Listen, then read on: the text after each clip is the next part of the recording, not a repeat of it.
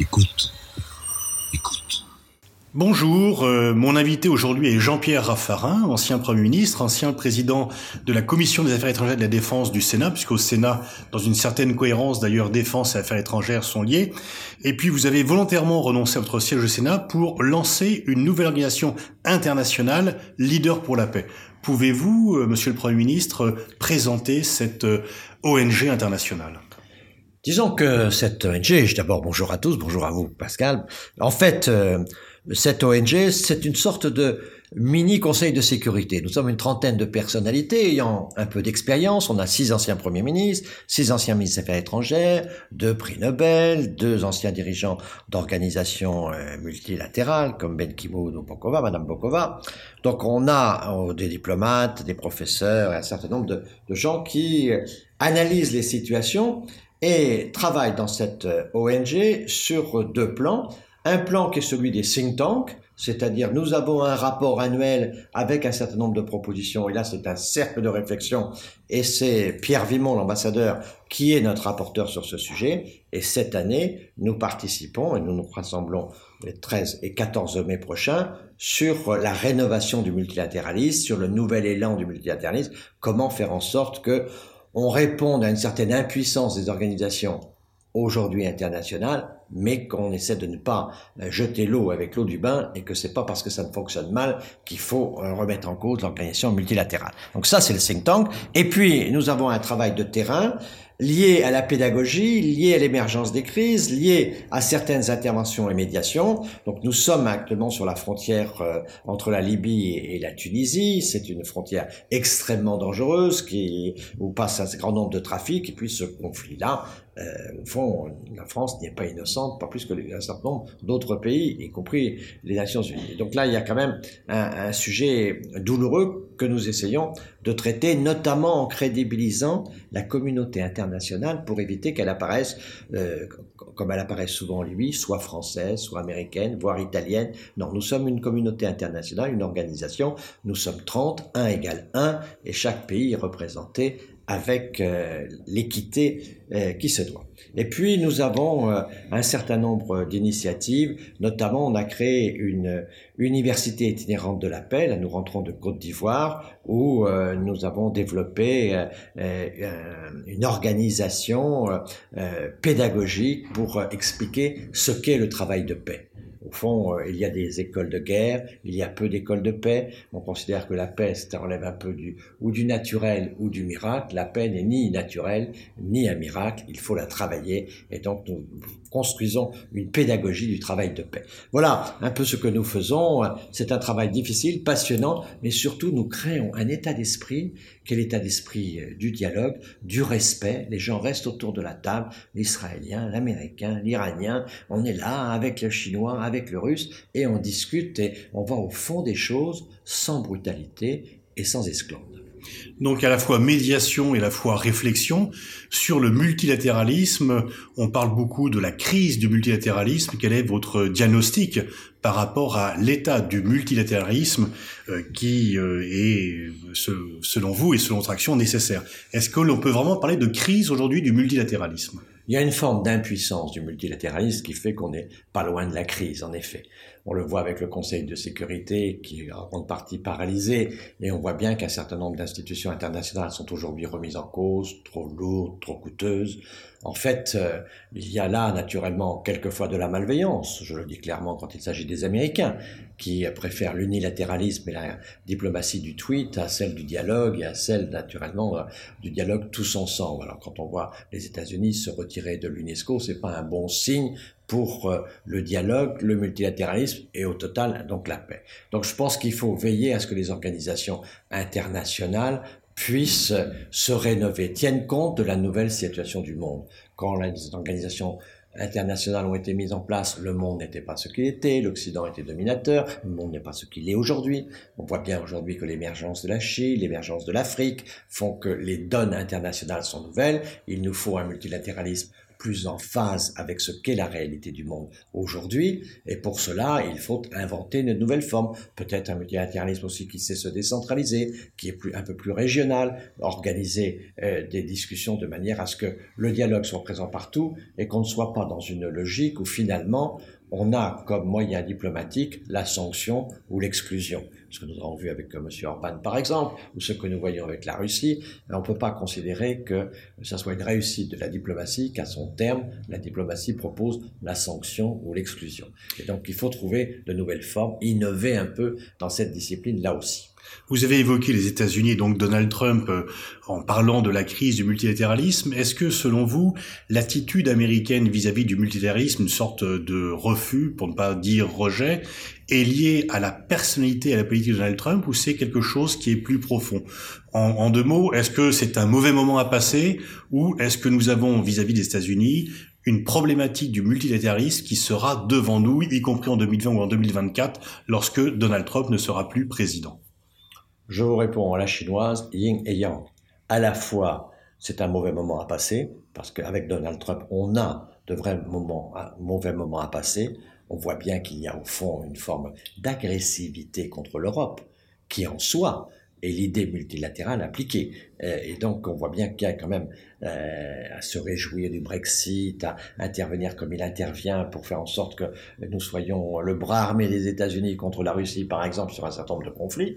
On voit bien que là, c'est un mauvais moment à passer. Mais on ne doit pas oublier que ce qui est arrivé, par exemple, avec l'Iran avec les entreprises françaises, tout cela avait commencé avant avec le Congrès et sous la période Obama. Donc euh, il y a une vraie question aujourd'hui américaine, comment l'Amérique voit le monde? Elle ne voit probablement pas le monde comme un monde multipolaire et elle ne voit probablement pas le monde avec comme langue de paix le multilatéralisme. Et de ce point de vue-là, on a un problème avec les États-Unis. Il est clair que nous assistons aujourd'hui simultanément à une mise en en doute profonde en Europe sur notre relation avec les États-Unis au moment où l'Asie est elle-même émergente. Donc là, on voit bien qu'on a des liens sociétaux majeurs avec l'Occident, mais on voit bien aujourd'hui que sur un certain nombre de grands sujets, et notamment sujets qui sont liés à la paix, les États-Unis ne sont plus l'ami fiable qu'ils ont été.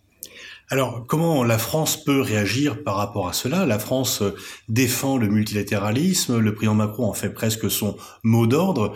Euh, est-ce que nous pouvons euh, contrer les dérives unilatéralistes seules américaines ou est-ce que la solution une solution européenne dans un premier temps franco-allemande? Je pense qu'il faut travailler sur tous les plans, notamment sur la solution européenne et notamment sur le franco-allemand. Vous savez, sur une petite dizaine d'années, je trouve que la meilleure nouvelle que nous ayons eue en matière d'approche diplomatique, c'est quand pour parler avec Xi Jinping, Macron fait venir Merkel. Ça, c'est un signal très fort et que Merkel répond que dans 18 mois, elle fait venir Xi Jinping en Allemagne quand elle sera présidente de l'Union européenne et que là, avec tous les chefs d'État européens, on aura un dialogue avec Xi Jinping. Il est clair que la France et l'Allemagne, ensemble, font continent on a les normes d'un continent, on a la puissance d'un continent, et sur le terrain, on est, quand on est ensemble, aussi fort que les continents. Et donc, la Chine, l'Inde, les États-Unis, le Brésil, voire l'Afrique du Sud, pour parler des BRICS, on voit bien que nous avons une nécessité de nous organiser pour euh, faire en sorte que nos idées puissent avoir quelque puissance. Je pense qu'il faut revenir, au fond, à, au gaullisme euh, intégrale, c'est-à-dire que puisqu'on assiste à un retour des États-nations, des États-puissances, des États-continents, nous voyons bien aujourd'hui qu'il y a des secteurs sur lesquels nous devons faire un peu cavalier seul, ou en tout cas avoir des alliances que nous pouvons maîtriser, parce que nous sommes puissants. Je pense à l'aéronautique, je pense au nucléaire, je pense à, à, la santé, un certain nombre de sujets sur lesquels nous avons des très forts atouts.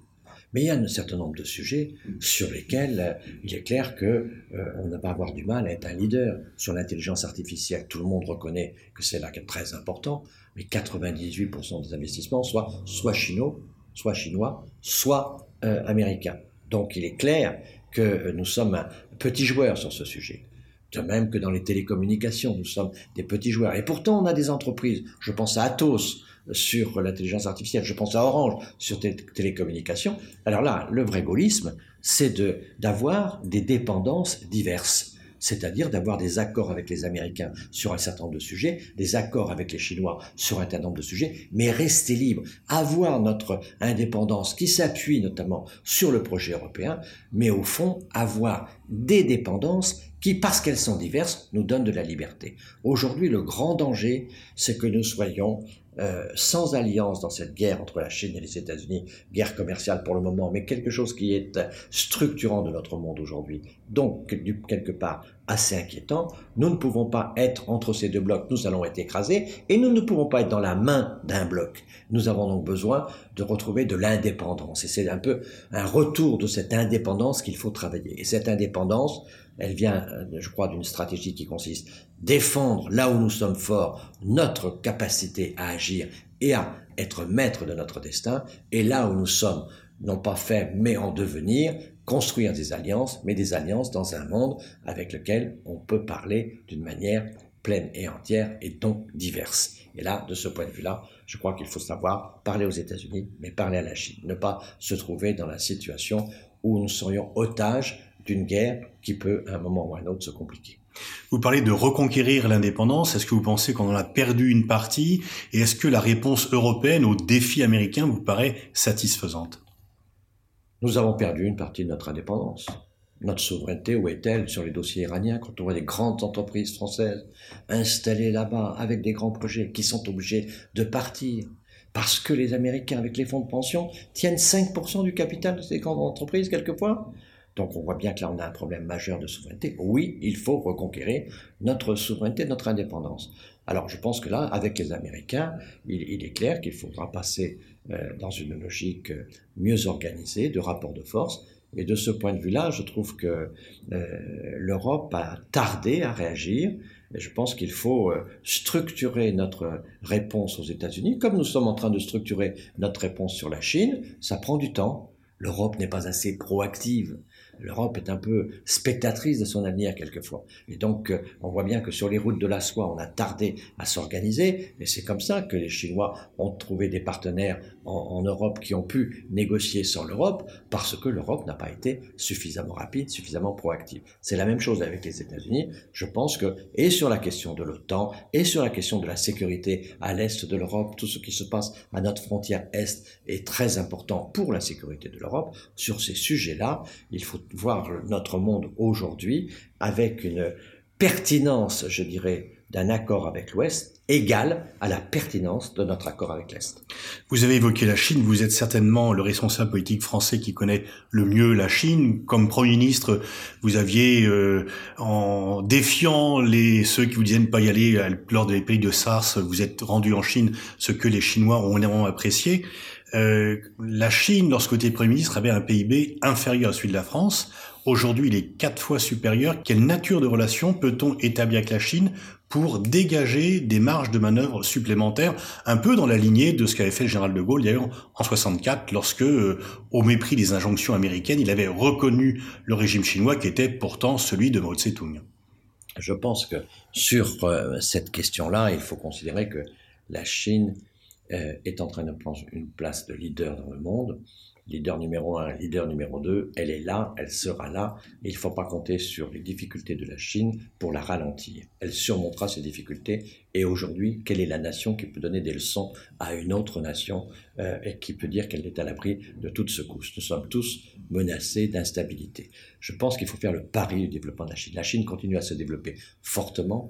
Comme m'avait dit un jour un président chinois, nous sommes aussi intelligents que vous, mais on travaille plus. Donc on va plus vite. Et donc c'est cela qu'il faut avoir en tête quand on parle de la Chine. La Chine n'est pas agressive, mais la Chine, elle a comme les autres nations une ambition d'être leader, d'être dominant. Et donc elle est clairement dans cette logique où euh, elle va continuer à avancer. Et on ne peut que la ralentir par le dialogue et faire en sorte qu'on construise et qu'on profite de son mouvement. Et donc notre question aujourd'hui, c'est quelles sont les discussions qu'on peut avoir avec les Chinois pour faire en sorte qu'on participe à l'avancée chinoise aujourd'hui dans le monde? De ce point de vue-là, je crois que la relation franco-allemande est très importante. On a vu dans le passé que France et Allemagne sur le dossier chinois étaient beaucoup trop dispersées. Quand il y a un conflit avec la Chine sur euh, euh, les, questions de technologie euh, environnementale, je pense au photovoltaïque, on voit que la, la rétorsion chinoise, c'est sur le cognac. On voit bien que là, il y a un match franco-allemand qui se joue en Chine. Donc il faut vraiment rapprocher les positions françaises et allemandes. C'était très bien de la part de Macron d'habiter Juncker, car il faut montrer que ce n'est pas contre l'Europe, mais c'est là où est le rapport de force. Moi, je me souviens en 2003, quand euh, Jacques Chirac avait pris cette position contre George Bush sur l'Irak, euh, refusant cette intervention américaine. On avait un impact dans le monde considérable. Je me souviens, Chirac m'avait envoyé au Mexique, j'étais allé au Canada, j'étais allé avec tous les alliés du Conseil de sécurité qui nous avaient soutenus, l'Inde, la Chine. Mais à chaque fois, on reconnaissait que c'était l'alliance Chirac-Schröder. La voix était Chirac, mais l'alliance était franco-allemande sur ce sujet. Donc la, la vraie, euh, je dirais, relation avec la Chine, c'est une relation franco-allemande, et là, on est égal à égal. Et c'est ça, je pense qu'il faut avoir en tête, parce que pour le reste, la Chine avancera, la Chine développera, et si nous sommes dispersés, elle développera fortement. La Chine fera les choses sans, je crois, stratégie belliqueuse, mais elle avancera parce que c'est dans sa nature. La Chine est prévisible, l'Amérique n'est pas prévisible. Les livres de Xi Jinping disent clairement les choses. Ils veulent jouer un rôle majeur dans le monde, ils veulent assumer leur, leur. Ils sont passés avec leur nouveau président de la fameuse phase qu'on appelait l'émergence pacifique. En bon point de vin, on disait ça mine de rien. Au lieu de parler du PIB total, on parlait du PIB par habitant. Donc là, on est pays en développement. Et puis maintenant, après avoir fait les Jeux Olympiques, après avoir fait Shanghai l'exposition, après avoir fait un G20 à Hangzhou, ils peuvent plus jouer le rôle du petit. Donc ils, passent progressivement d'une stratégie de l'émergence à une stratégie du leadership. C'est clair, ils avancent. Donc nous, comment on avance avec eux? Comment on défend nos intérêts? Et certainement pas par la dispersion et la division. Et donc la relation franco-allemande, c'est vraiment pour nous l'occasion que nous avons de faire continent et là, de pouvoir construire l'Eurasie à part égale entre l'Europe et l'Asie. Alors, face à la montée en puissance de la Chine, il y a deux scénarios qui sont souvent évoqués.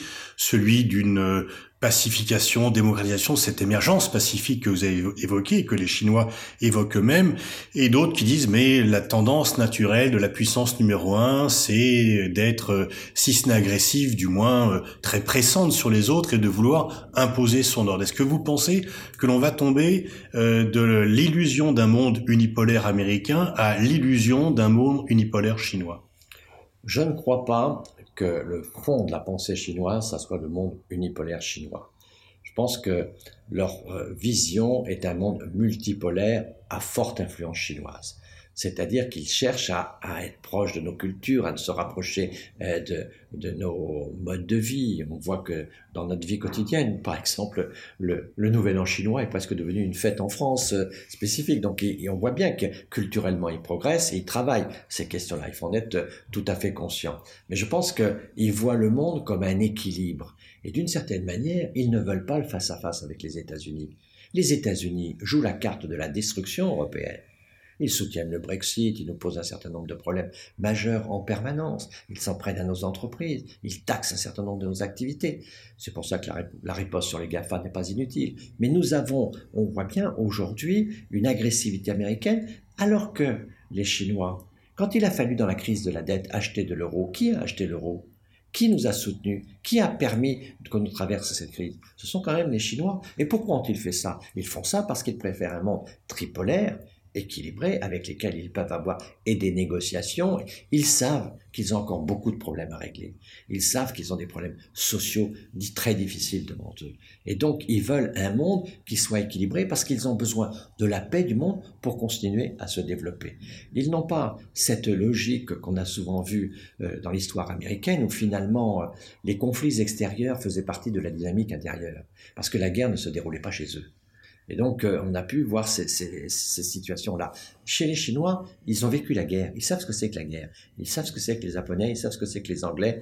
Ils savent quelquefois ce que c'est que les Français. Il faut dire que quand on a fait des fautes en Chine, c'était de la faute des Anglais. C'est toujours pas d'excuses, des erreurs françaises. Mais néanmoins, les Chinois n'ont pas fait la guerre à l'extérieur. Ils se sont défendus chez eux.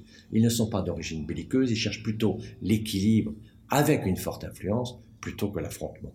Et de ce point de vue-là, je crois que ce monde tripolaire, vu par euh, la Chine, peut-être quadripolaire euh, avec l'Afrique et peut-être tripolaire si on considère leur Afrique, moi je pense que notre vraie stratégie, c'est de faire en sorte que le continent européen soit ce bel oiseau blanc, comme on le voit au Palais du Peuple en, Chine sur toutes les tapisseries, un bel oiseau blanc avec deux ailes, l'Eurasie à l'est, leur Afrique au sud, ce qui peut nous donner une position géographique un peu stratégique dans ce centre de gravité que peut être l'Eurasie du monde nouveau. Voyons la vitesse à laquelle la Chine se développe, voyons la vitesse à laquelle la Chine euh, invente des solutions. Vous savez, ça fait 50 ans que je vais aller en Chine. Je suis allé pour la première fois en 1970, donc l'année prochaine, je fête mes 50 ans de Chine. Je vois des choses incroyables. Ils adoraient l'argent liquide. Envoyez l'argent liquide euh, partout. Ils sont en train de se mettre au paiement par téléphone plus vite que les uns les autres. Regardez, l'Afrique et la Chine aujourd'hui nous montrent qu'ils avalent les technologies plus vite que nous. Et donc il faut bien mesurer qu'ils sont là, ils sont là pour longtemps, et ils sont là non pas comme des peuples inférieurs, mais comme des peuples au moins égaux, si ce n'est supérieurs quelquefois. Et donc euh, il faut avoir une stratégie proactive et travailler avec eux, mais pour garder notre indépendance, ne pas travailler exclusivement avec eux. Vous avez évoqué le continent africain. Est-ce que vous pensez qu'on est passé d'un afro-pessimisme à un afro-optimisme? Est-ce que cet afro-optimisme, s'il existe, est excessif ou justifié?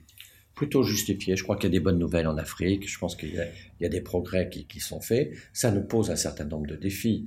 Et donc, notamment à l'Europe, il ne faut pas croire que nous, que nous avons des destins séparés. Notre destin est euro-africain l'avenir de l'Afrique concerne directement nos enfants et nos petits-enfants.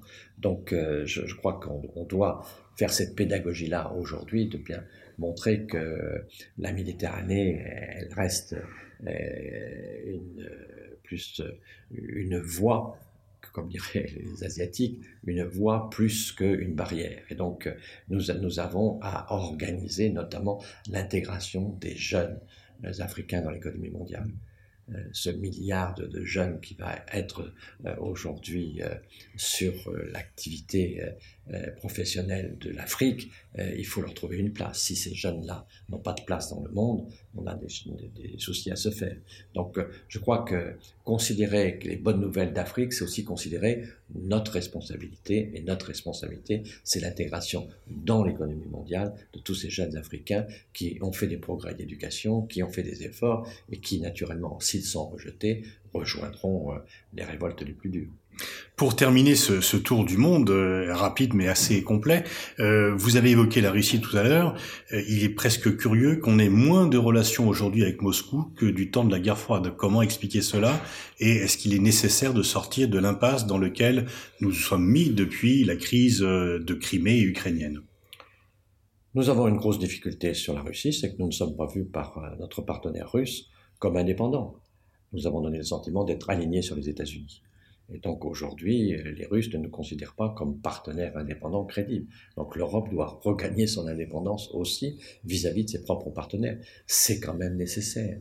Quand on voit que des Suédois sont convaincus que l'avenir, c'est une guerre entre euh, la Suède, la Russie, aux frontières de l'Est de l'Europe, quand on voit les pays baltes, tout le monde s'attend à un moment ou à un autre dans ces régions-là à ce qu'il y ait une opération type Crimée qui puisse se développer à l'est de l'Europe, on voit bien que cette tension, qui ne nous apparaît pas à nous Français aujourd'hui très crédible, mais on a vu dans l'histoire que la guerre démarre quelquefois parce qu'il y a des bonbonnes de gaz. Et puis finalement, l'étincelle, elle peut être un hasard, un avion qui est descendu par erreur. On peut très bien avoir des situations internationales extrêmement tendues. Donc nous devons faire attention aux étincelles, évidemment, mais aussi aux bouteilles de gaz qui sont déposées. Et aujourd'hui, la situation à l'est de l'Europe est très dangereuse. Et le dialogue avec Poutine est quelque chose de nécessaire pour l'unité de l'Europe, parce que tant que l'Est de l'Europe se verra en situation insécure, nous aurons des grosses difficultés parce que les gens de l'Est de l'Europe finissent toujours par préférer la sécurité américaine plutôt que la sécurité européenne. Et donc là, il est clair que notre indépendance passe par notre crédibilité européenne à assurer la protection de nos populations. Sur ce sujet-là, il est vrai que tous ceux qui, du bloc de l'Est, ont rêvé euh, d'avenir, euh, de développement, mais dans la paix, à un moment ou à un autre, ils se disent finalement, c'est les Américains qui nous donnent la paix. Et pour Poutine, quand il regarde, il ouvre les fenêtres de la Russie et qu'il regarde directement l'Europe à l'Est, il voit des gens qui pensent que la sécurité dépend des États-Unis. Donc il ne nous voit pas comme un partenaire autonome. De ce point de vue-là, il faut, euh, je crois, corriger cet axe historique. Je me souviens de conversation avec Václav Havel, où dans le discours, Václav Havel parlait euh, au fond de l'OTAN et de l'Europe, et c'était presque des mots équivalents. Et donc, en fait, c'était le mot de l'espoir, l'espoir de l'Europe, l'espoir de l'OTAN. Aujourd'hui, il faut que l'Europe soit capable d'être alliée de l'OTAN, mais d'avoir sa propre identité pour avoir sa propre crédibilité. Est-ce qu'on pourrait dire que l'OTAN gonfle artificiellement la menace russe pour euh, que les États-Unis continuent leur emprise sur les pays européens? Je pense que c'est un facteur qu'il nous faut essayer de, de maîtriser, que pour le moment, c'est un facteur qui est pour nous un facteur de dépendance. Merci Jean-Pierre Raffarin pour euh, ce, ce dialogue très franc et ce vaste tour d'horizon des questions géopolitiques.